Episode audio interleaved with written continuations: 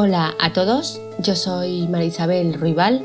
Bienvenidas y bienvenidos a mi podcast, un lugar en donde se habla y se trata sobre el mundo de la información, sobre bibliotecas, documentación, archivos y de todo aquello relacionado y afín con ello, de lo de antes, de lo de ahora y del futuro. Todo esto y más aquí, en las TICs de Marisabel Ruibal. Sin más dilación, comenzamos.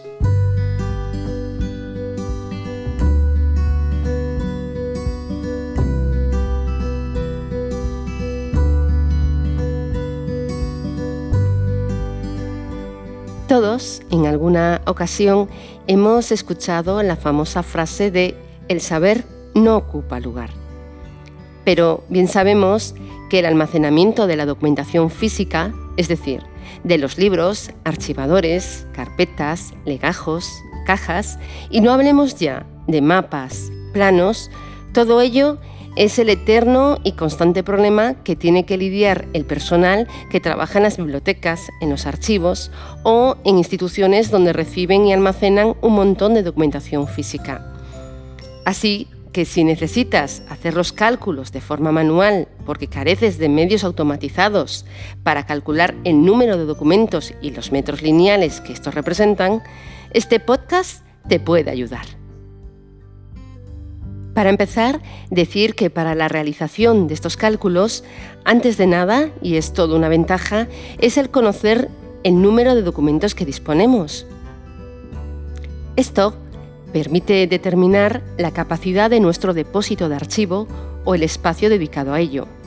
Y también sería óptimo tener un estudio realizado sobre la producción documental y su control, si hay una selección, una valoración y una aplicación de procesos como el expurgo o el de digitalización. El determinar y controlar la producción de documentos hace que todo esto sean valores a establecer para realizar un correcto y real cálculo. Recordad que previo a la ejecución del proceso de medición de un archivo hay que realizar tres fases. Primera, estado inicial se identifica la disposición de la documentación, las unidades de conservación en las que está dispuesta y el gramaje de papel. Segunda, toma de datos. Luego de identificar la disposición de la documentación, se procede a determinar la forma en la que se realizará la medición. Tercera fase.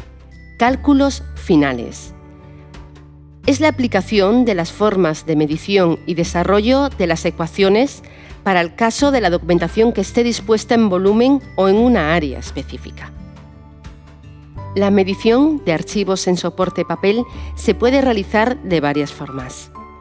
Medición por folios, que es la cuantificación de un archivo en términos de números de folios. Medición en metros lineales. Es la más aceptada archivísticamente debido a su precisión y facilidad para obtenerla se mide con la documentación puesta de canto o filo. Tenemos que tener en cuenta que cada metro lineal varía de acuerdo con el gramaje del papel.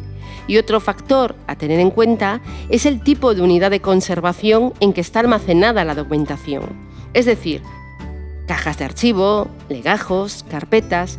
Eso implica un volumen diferente y ocupa mayor espacio.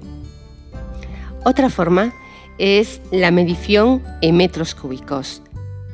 Resulta muy apropiado para medir archivos que se encuentran en cajas de cartón, en el piso, apoyados en paredes.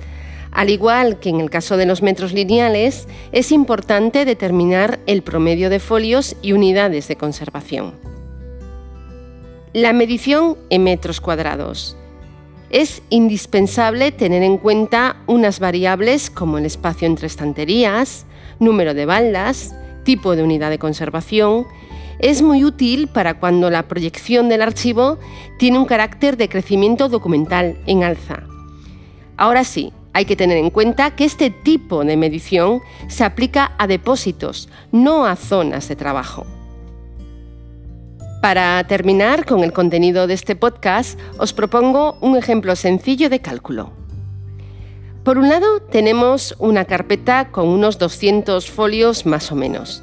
Y esa carpeta tiene un ancho de capacidad de 5 centímetros. Por otro lado, tenemos una estantería de un metro de ancho que tiene cuatro baldas, es decir, que tiene una capacidad de 4 metros de almacenamiento. Bien, empezamos con la operación de cálculo. Si en 5 centímetros, que es el grosor de la carpeta, se guardan unos 200 folios, en 400 centímetros, los metros eh, de la estantería convertidos en centímetros, será X. Básicamente es una regla de tres, es sencillo, por lo que nos da como resultado unos 16.000 folios aproximadamente. Esto, realizando de nuevo otra regla de tres, nos devuelve el resultado que esa estantería tiene una capacidad de 80 carpetas de documentación. Pues con esta práctica tan sencilla hemos terminado.